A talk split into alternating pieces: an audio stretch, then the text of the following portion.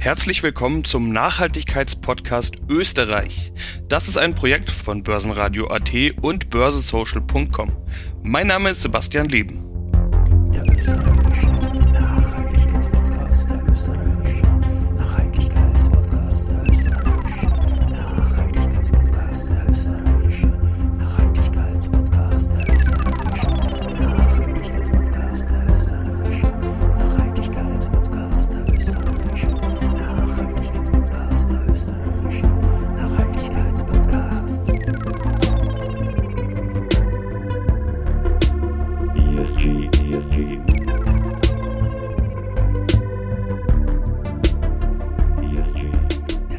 aus dem Börsenradiostudio, mein Name ist Sebastian Leben. Der österreichische Nachhaltigkeitspodcast ist ein Gemeinschaftspodcast nachhaltiger Unternehmen. Die sechs Gründungsmitglieder sind Palfinger, VIG, Immofinanz, Kostat, Swiss Life Select Österreich und Erste Asset Management. Mittlerweile sind weitere Partner dabei, Geisberg Consulting, WEB Windenergie, ÖKB, Hypo Oberösterreich, PwC Österreich, die RCB und Wiener Berger. Der Gemeinschaftspodcast erscheint auf Börsenradio AT und auf allen anderen gängigen Podcast-Plattformen. Heute mit dabei Evia Green Investment.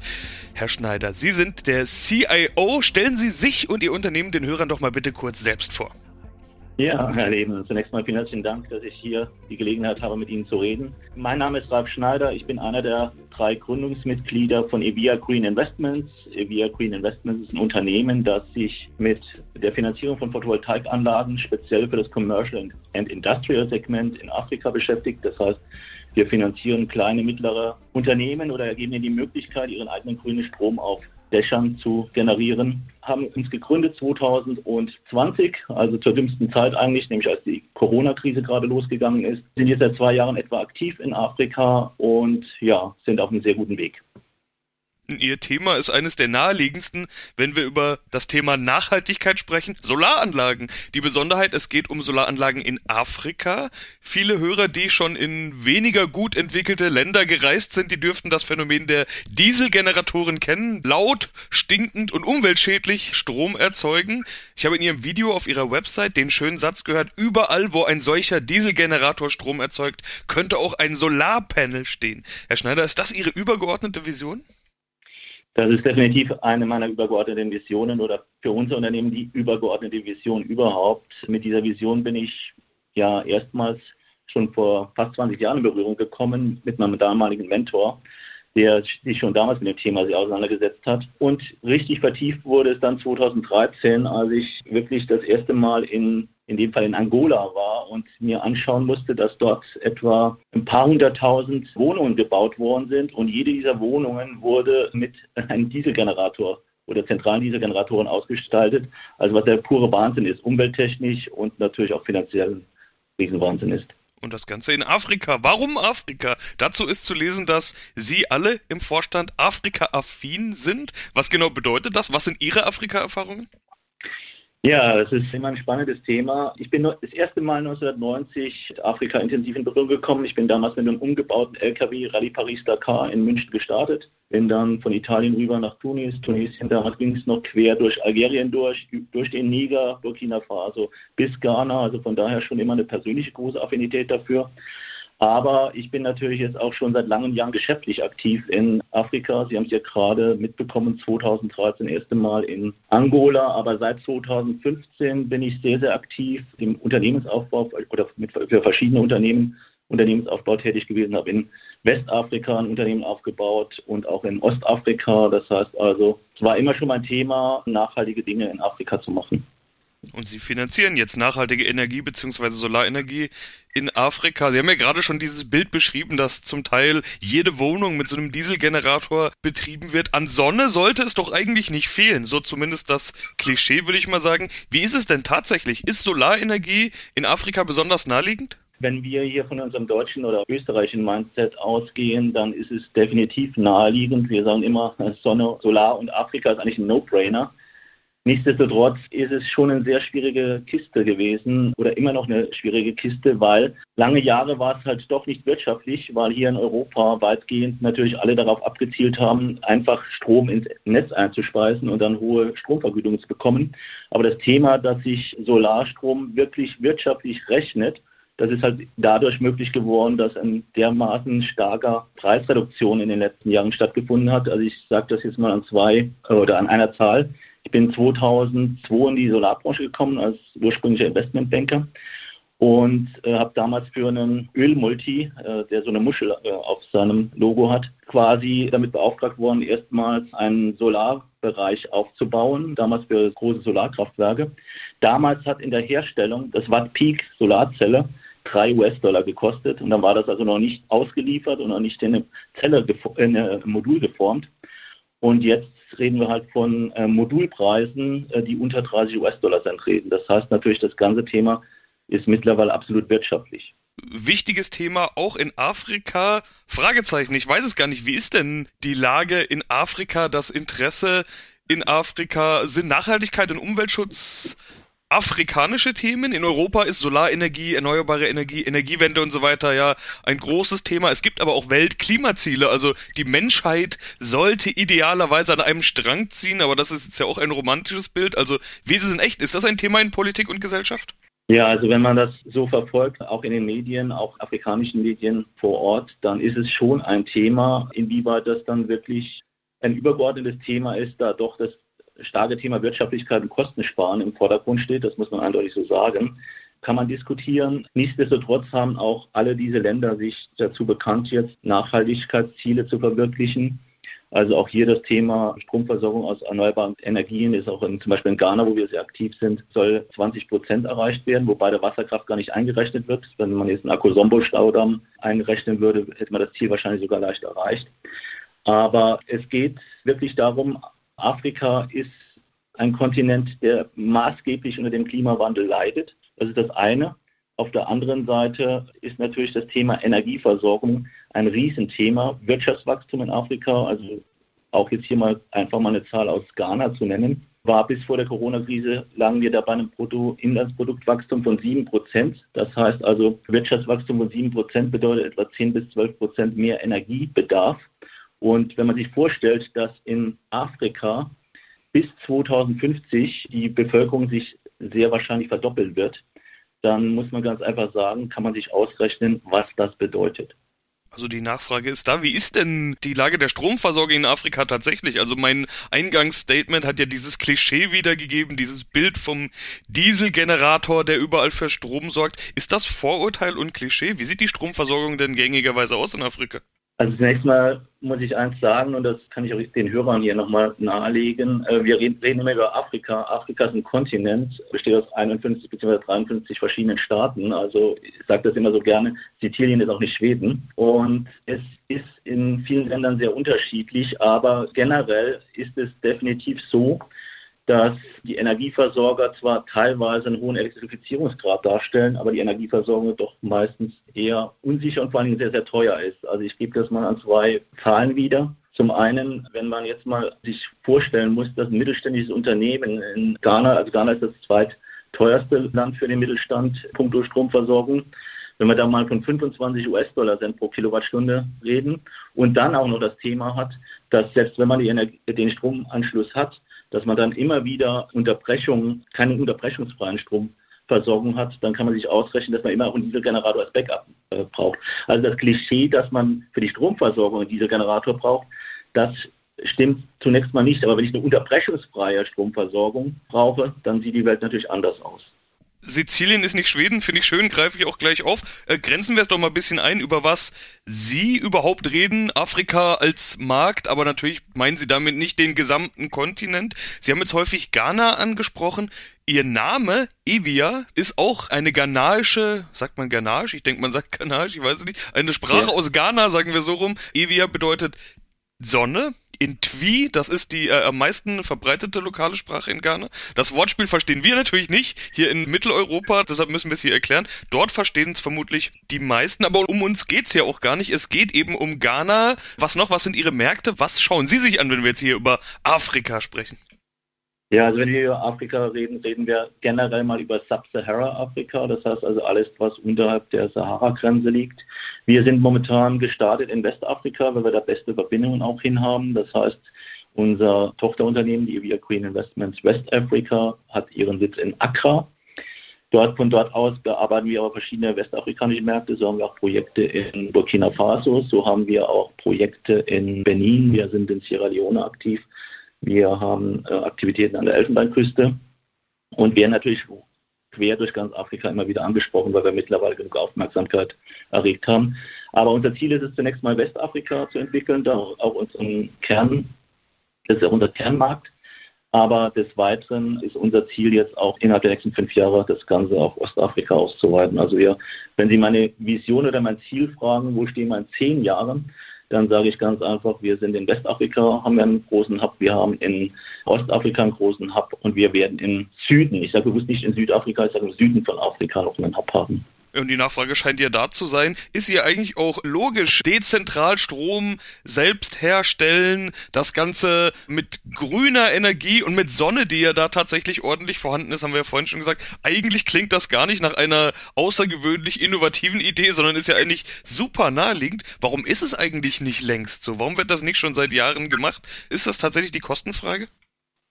Es sind verschiedene Themen. Also das eine Thema ist, was ich gesagt habe, dass natürlich die Wirtschaftlichkeit der Anlagen auch erst so seit, sagen wir mal, fünf, sechs, vielleicht sagen wir mal sieben Jahren gegeben ist. Das zweite Thema ist aber, wenn man über Afrika redet, begegnet man natürlich massiven Vorurteilen.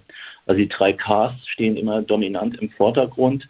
Das heißt also Krieg, Krankheit und Korruption sind so die drei Ks, mit denen sich die meisten Menschen identifizieren, wenn sie über Afrika hören. Was natürlich auch daran liegt, wenn Sie mal die Zeitung aufschlagen, Sie kriegen 90 Prozent der Nachrichten, die Sie über Afrika lesen oder sogar mehr, sind mit Sicherheit negativ behaftet. Also ich sage, da reden wir von Ebola in Sierra Leone, da redet man von Massenvergewaltigungen im Kongo und von irgendwelchen Hungerkatastrophen im Sudan. Dass natürlich in Afrika 35 Staaten richtig boomen, davon redet man nicht. Aber generell ist das Thema deshalb auch so schwierig, weil sich viele Unternehmen gar nicht nach Afrika trauen. Also ich sage das immer sehr gerne, 30.000 exportorientierte Unternehmen in, in Deutschland von denen sind gerade mal 1000 in Afrika aktiv. Also man sieht einfach nicht die Chancen dort.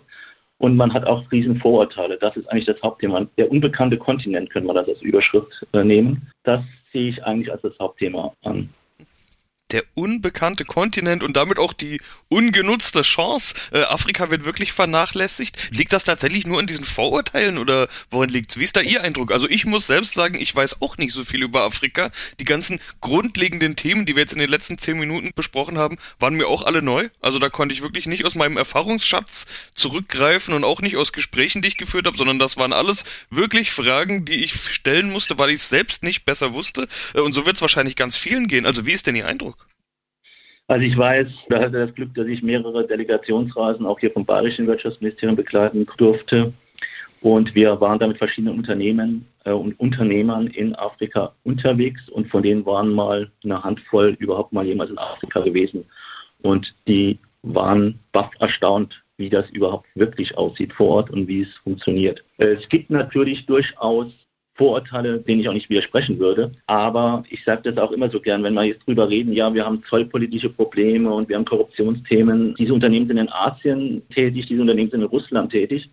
Also wenn Sie mir weiß machen wollen, dass es dort besser funktioniert. Also wie gesagt, ich habe ja in Ölmulti gearbeitet, der auch sehr stark da engagiert war. Dann schüttel ich ein bisschen den Kopf. Also es ist wirklich für mich das Thema unbekannter Kontinent, ja. Und Sie wollen jetzt dem afrikanischen Mittelstand dabei helfen, sich mit Solarstrom zu versorgen. Und zwar als sogenanntes EVIA rundum sorglos Solar. Das bedeutet, Sie planen und finanzieren und lassen dann bauen, wenn ich richtig verstehe. Korrekt, das haben Sie hundertprozentig richtig verstanden. Also einer der großen Unterschiede, die wir hier machen, wir sind quasi der Brückenbauer vom Kapitalmarkt Europa nach Afrika. Warum ist das so wichtig? Das ist für die Hörer, denke ich, auch mal ganz interessant. Ich habe mal versucht, oder andersrum, Warum finanzieren die Unternehmen nicht selber über ihre Bank so eine Solaranlage, weil das rechnet sich ja über die Jahre hervorragend? Dann, das, ich habe selbst das Experiment gemacht mit verschiedenen Banken, afrikanischen Banken, die ja durchaus weitgehend in europäischer oder amerikanischer Hand sind. Also sind also jetzt keine Banken, die, die nicht mit dem Finanzierungsthema auskennen. Da reden wir über Zinssätze, das halten sich fest, über 3%. Hört sich toll an. Nur diese 3% im Monat, nicht im Jahr. Und damit ist natürlich eine Finanzierung unmöglich, muss man sagen. Und das zweite Thema, was auch eine riesen Schwierigkeit ist, die meisten afrikanischen Unternehmen haben natürlich auch Vorurteile. Das heißt also, sie können sich teilweise gar nicht vorstellen, kann ich mit Solar wirklich meine Energieversorgung sicherstellen. Und da ist natürlich das Thema Know-how-Transfer, und da sind wir natürlich auch bei SDG Goals, ganz wesentliches Thema weil wir unterstützen die Unternehmen dann auch bei der Auswahl oder wir suchen die richtigen Unternehmen aus, wir begleiten den Bau und wir kontrollieren das Ganze auch. Und solange während der Finanzierungsphase begleiten wir die Photovoltaikanlagen und Systeme und überwachen natürlich deren Wartung und deren Betrieb. Und das ist natürlich ein, deshalb auch rundum sorglos Paket. Gebaut wird dann von lokalen Firmen, am Ende stärken Sie also damit auch die lokale Wirtschaft. Das ist ein ganz wesentliches Ziel von uns. Also ich hatte das Thema mit den zwei Unternehmen, die ich gesagt habe, die wir aufgebaut haben, dass wir selber gebaut haben. Das ist immer so der Klassiker. Man schaut, dass man europäische Know-how und europäische Mitarbeiter und dann möglichst auch noch einfliegen lässt irgendwo aus Deutschland oder aus, egal jetzt Frankreich, Österreich, um dann bauen zu lassen. Die sind dann nach drei Wochen da unten, dann fliegen sie wieder zurück und das war's dann. Das machen wir anders. Also wir, unser Anliegen ist definitiv so, dass wir lokale Unternehmen auch auswählen, die dann auch für eine Ausbildung sorgen, auch für eine nachhaltige Kontrolle dessen, was sie machen, um dann auch die Wirtschaftskraft vor Ort zu stärken. Das Ganze nennen sie dann Impact Investment, Verantwortung und Rendite im Einklang, heißt es auf der Website. Hält sich das also dann die Balance, diese beiden Punkte, also Verantwortung und Rendite, geht das Hand in Hand oder hat da doch eins mal mehr, mal weniger Gewicht? Ich meine, sie sind jetzt ja keine Entwicklungshilfeveranstaltung oder sowas, sondern am Ende des Tages sind sie ja ein wirtschaftlich arbeitendes Unternehmen. Also das ist mir ganz wichtig. Also wir sind keine Charity-Organisation. Das ist aber auch ganz wichtig in Afrika. Afrika will kein Charity, Afrika will keine Entwicklungshilfe, die wollen Begegnung auf Augenhöhe. Unser Ziel ist es, sagen wir auch jedem ganz klar, wir wollen Geld verdienen. Es steht natürlich nicht so massiv im Vordergrund, dass wir jetzt sagen, ich will hier ein milliardenschweres Unternehmen werden. Also schön, wenn es so wird, aber das ist jetzt nicht, steht nicht im Vordergrund. Aber natürlich müssen alle Dinge, die wir tun, müssen wirtschaftlich sein, müssen auch nachhaltig sein, aber müssen letztendlich auch einen Überschuss in ein Einkommen der via Green Investments und den Investoren und Anlegern garantieren. Und was sie tun, ist, sie finanzieren dann mittelständischen Unternehmen die eigene Solarstromversorgung. Oder wie kann man es in einem einfachen Satz zusammenfassen? Im Prinzip ja. Ich äh, nehme nur das Wort Solarstromversorgung ungern in, in, den Mund, weil da sind wir nochmal bei einem Thema, das durchaus in manchen Ländern heikel ist. Die Energieversorger sehen es nicht so gerne, wenn man jetzt plötzlich ja als Unternehmen ermöglicht, ihren eigenen grünen Strom zu generieren, weil wir ihnen ja quasi ihre Kunden wegnehmen, sage ich jetzt einfach mal so. Natürlich sehr kurz gesprungen. Deshalb gibt es in vielen Ländern auch Restriktionen, dass wir nicht ohne weiteres also jetzt quasi einen Kilowattstundenpreis verkaufen können. Also kann man sagen, wir produzieren Strom und wir verkaufen die, den Strom einfach den Unternehmen günstiger, als es der Energieversorger jemals kann, sondern wir sagen ganz einfach, wir machen ein sogenanntes Lease-to-Own-Modell oder Rent-Modell oder ein Hire-Purchase-Modell, wie man es so schön nennt. Der große Unterschied ist da, dass natürlich quasi in dieser Rate sowohl die kostenlose Stromversorgung drin ist, als auch die Wartung, als auch die Versicherung, als auch unser Know-how-Administration und dass wir dann nach einer gewissen Zeit, sagen wir mal nach 10, 12, 15 Jahren, wenn das Ganze dann wirklich komplett bezahlt ist, es den Unternehmen ermöglichen, die Anlagen für einen US-Dollar oder einen Euro über einen Optionsvertrag zu erwerben. Und das ist natürlich ein Riesenthema dann. Das heißt, die letzten zehn Jahre oder zwölf Jahre sind dann komplett ja, kostenlose Stromversorgung.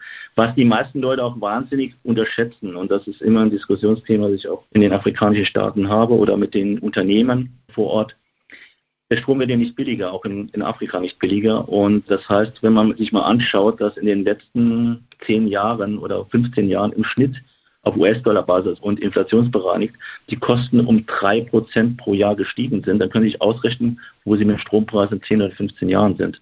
Das heißt, die Anlage wird immer rentabler und immer profitabler für den Unternehmer. Spielt Dezentralität eine Rolle? Also ich weiß nicht, wie gut elektrifiziert sind Ihre Märkte? Ich meine, in den Städten ist natürlich keine Frage, da hat man Strom, aber wenn man außerhalb der Städte ist und ich nehme an, nicht jeder Mittelständler wird in den großen Städten angesiedelt sein, kommen wir dann da doch wieder am Ende zu den Dieselgeneratoren oder ist vielleicht wirklich dann tatsächlich Solarenergie die Lösung, weil man eben, egal wo man ist, Hauptsache die Sonne scheint, man kann seinen eigenen Strom erzeugen? Ja, also wie gesagt, man muss jetzt verschiedene Länder sich mal betrachten. Also wenn ich Ghana mir anschaue, habe ich offiziell einen Elektrifizierungsgrad von 80 Prozent. Das ist schon enorm. Äh, wenn ich mir das Ganze aber in Kenia anschaue, habe ich einen Elektrifizierungsgrad und Kenia ist ja so ein bisschen das Sehnsuchtland der, der Europäer dann, wenn sie out of Africa schauen. Äh, da reden wir mal über einen Elektrifizierungsgrad jetzt von roundabout 40 Prozent, wobei ich den noch anzweifle. Das heißt, ländliche Gegenden ist definitiv das Thema dezentrale Energieversorgung ein Riesenthema. Und das ist auch für uns hier in vielen Regionen in Ghana ein Thema oder in Westafrika ein Thema. Also wir sind zum Beispiel, die ersten Projekte jetzt in Tamale, das ist die nördliche Hauptstadt in Ghana gebaut. Wir bauen jetzt gerade noch eine Anlage in Takoradi. Wir haben diesen Waisenhaus auch im, mehr in der Western Region gebaut. Das ist wirklich auf dem Land draußen. Da sieht es gerade für neue Unternehmen teilweise schlecht aus. Also wir haben jetzt zwei Unternehmen oder Verträge unterschrieben mit einer Ananasproduktion und also für Konservendosen und mit einem Fliesenkleberproduktion und da ist definitiv das Thema Netzanschluss ein Riesenproblem. Also dezentrale Energieversorgung, absolutes Thema dort. Ja. Sie selbst finanzieren sich unter anderem über Crowd-Investing. Man kann als Anleger über Crowd-Investing an Ihrem Geschäft beteiligt sein. Über Funder Nation habe ich gesehen. Warum haben Sie sich für diese Art von Finanzierung entschieden? Das ist jetzt wirklich eine gute Frage, weil gerade ich als gelernter Investmentbanker auch gegenüber Crowdfunding zunächst mal eine gewisse Skepsis hatte. Aber da sind wir wieder genau an dem Punkt letztendlich. Ich muss nochmal zurückspringen wenn wir sagen, dass gerade mal 1000 Unternehmen, exportorientierte Unternehmen aus Deutschland in Afrika aktiv sind, heißt natürlich auch automatisch, dass die Finanzi Finanzinstitute und auch die ähm, Wirtschaftskompetenz und das Know-how bezüglich Afrika in, in, Europa auch mäßig ausgeprägt ist, sage ich mal ganz höflich. Und dass dadurch natürlich die Finanzierungsmöglichkeiten auch sehr stark eingeschränkt sind. Also sie, wir haben jetzt wirklich mit einigen Banken und ich bin wirklich jemand, der seit langen, langen Jahren im Investmentsektor, denke ich, sehr erfolgreich unterwegs ist, tätig. Und da muss man ganz einfach sagen, auch hier wiederum das Thema Vorurteile, auch gerade als Start-up sowas zu machen, da ist eine große Skepsis immer da und eine große Angst da. Meistens sagen dann die Leute oder die Finanzinstitute auch, ja, in fünf Jahren Riesenthemen, da sind wir gerne bereit. Und wenn das so läuft, dann finden die Idee auch klasse und sie verstehen das auch und sie sehen ja auch den Track Record schon. Aber ganz ehrlich, wenn die dann einsteigen wollen, dann brauche ich sie nicht mehr. Ja, stattdessen Crowdfunding. Was soll mit dem Geld passieren, das Sie über diese Crowdfunding-Plattform einsammeln? Ja, also wir finanzieren jetzt gerade ganz stark den Wachstum. Wir haben unser Unternehmen in Ghana ja gegründet. Wir sind jetzt gerade dabei noch, das ist vielleicht auch wichtig, eine Infrastructure-Gesellschaft zu gründen. Das heißt, ein großes Thema auch, das wir jetzt begleiten, ist das Thema Telekommunikationsanlagen in Afrika. 6600 neue Funkmasten werden gebaut. Hört sich jetzt auch zunächst mal an, was hat Solar jetzt mit Telekommunikationsmasten zu tun? Ja, diese Telekommunikationsmasten stehen auch irgendwo, mitten in der Pampa, sage ich jetzt mal ganz salopp. Die brauchen auch Strom. Da stellt man natürlich auch einen Dieselgenerator dahin und wir unterstützen das Ganze dadurch, dass wir es durch eine Solaranlage ersetzen. Und das ist wirklich ein sehr, sehr spannendes, interessantes Geschäftsmodell auch. Da werden wir uns erweitern. Wir haben jetzt natürlich einige Mitarbeiter angestellt. Wir werden jetzt das Thema Operation und Maintenance, also Wartung werden wir stärker ausbauen, die Überwachung der Wartung auch. Das heißt, dass wir da sehr viele strukturelle Themen angehen. Wir haben jetzt noch eine Kooperation sind wir eingegangen mit einem deutsch-afrikanischen Unternehmen, die auch sehr stark das Thema Ausbildung im Fokus haben. Da werden wir wahrscheinlich eine eigene Ausbildungsakademie gründen, EVIA Academy ist so unser Ziel. Das heißt also, auch da wird vieles getan. Und wir finanzieren auch erste Projekte, haben wir jetzt vorfinanziert, die wir jetzt aber über teilweise über Family Offices wieder refinanzieren. Das heißt, wir haben da teilweise das Thema, dass wir sagen, wir finanzieren die Anlagen mal vor. Wenn sie dann stehen und das läuft, dann ist es natürlich auch einfacher, sie zu finanzieren wieder.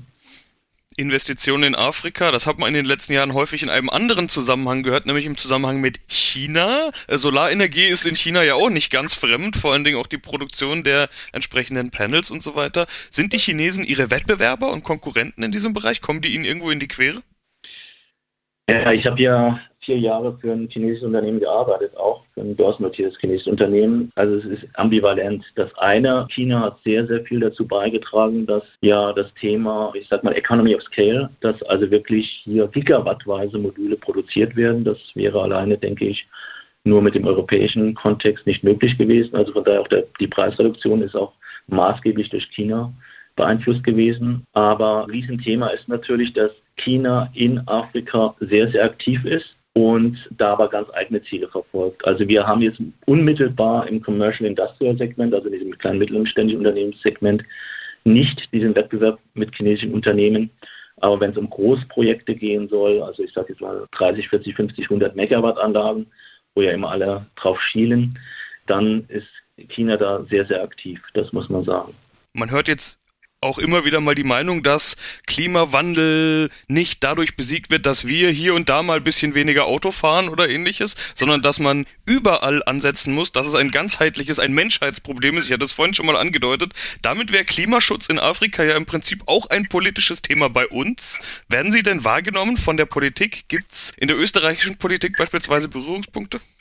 Ja, es gibt zwei Themen, die mich da wirklich sehr berühren. Und das fand ich auch sehr spannend. Also ich gehe jetzt erstmal Deutschland zu Österreich über. In Deutschland hat es vor einigen Jahren durch die Angela Merkel die Initiative Compact for Africa gegeben. Das heißt, man ist jetzt so ein drittes oder viertes Jahr, wo man wirklich ein regelmäßiges Treffen mit den afrikanischen Staaten hat. Also für mich ein absolutes Zug und auch da das Thema erneuerbare Energie, auch das Thema wirklich Zusammenarbeit mit Afrika sehr, sehr stark intensivieren möchte. Das ist wirklich ein Nachhaltigkeits- und Zukunftsthema. Hätte mich gefreut, wenn das im Wahlkampf auch eine größere Rolle gespielt hätte. Und das Zweite, was mich sehr beeindruckt in Österreich, ist, dass auch hier Initiative des Bundeskanzleramtes, speziell in Österreich, am Mittwoch auch ein längeres Telefonat mit Bundeskanzleramt von Österreich, da viel getan wird. Es wird jetzt zum Beispiel der Kofi Annan-Preis ausgelobt für Start-ups, aber auf afrikanische Start-ups in Afrika, wo man auch wirklich versucht, und sich Unternehmen zu unterstützen, aber auch wirklich dem Thema Afrika ein viel, viel deutlicheres Gewicht zu geben. Und das freut mich insbesondere auch, finde ich also sehr, sehr gut.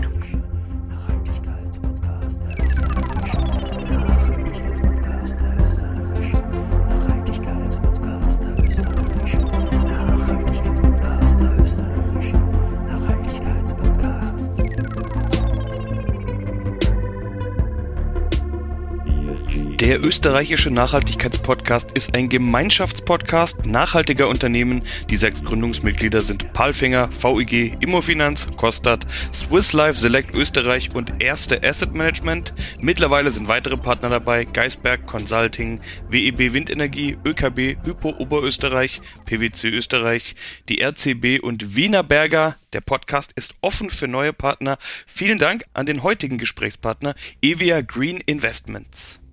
Ja, spannendes Thema. Zum Abschluss vielleicht nochmal Ihre Frage. Was wünschen Sie sich denn für die nächsten Jahre? Wir haben jetzt viel über Solarenergie gesprochen, wir haben über Afrika gesprochen. Was wünschen Sie sich? Ja, was wünsche ich mir? Also ich wünsche mir, dass zum einen ja das Thema Afrika von Unternehmen in Europa viel, viel stärker wahrgenommen wird, auch die Chancen viel stärker gesehen werden und die Vorurteile da weitgehend wegfallen, weil nur wenn wir den Kontinent vor Ort aktiv entwickeln und den Menschen vor Ort die Möglichkeit, die Chancen geben, dass sie dort nachhaltig und ein lebenswertes Leben führen können. Nur dann bekommen wir auch unsere Probleme hier in Europa gelöst. Ich wiederhole mich da immer ungern zwar, aber ich sage es trotzdem nochmal, bis 2050 reden wir von einer Verdopplung der Bevölkerung in Afrika. Das heißt, 1,3 Milliarden Menschen werden nochmal hinzukommen. Wenn man das hochrechnet bis 2100, werden in Afrika mehr Menschen sein als in Asien und was das für Auswirkungen haben wird. Nicht nur klimapolitisch, sondern auch generell kann man sich ausmalen und deshalb geht es nur auf Augenhöhe und partnerschaftlich die Möglichkeiten in Afrika auszubauen. Und das ist auch mein Anliegen. Vielen Dank an den heutigen Gesprächspartner Evia Green Investments, Ralf Schneider, CIO. Vielen Dank.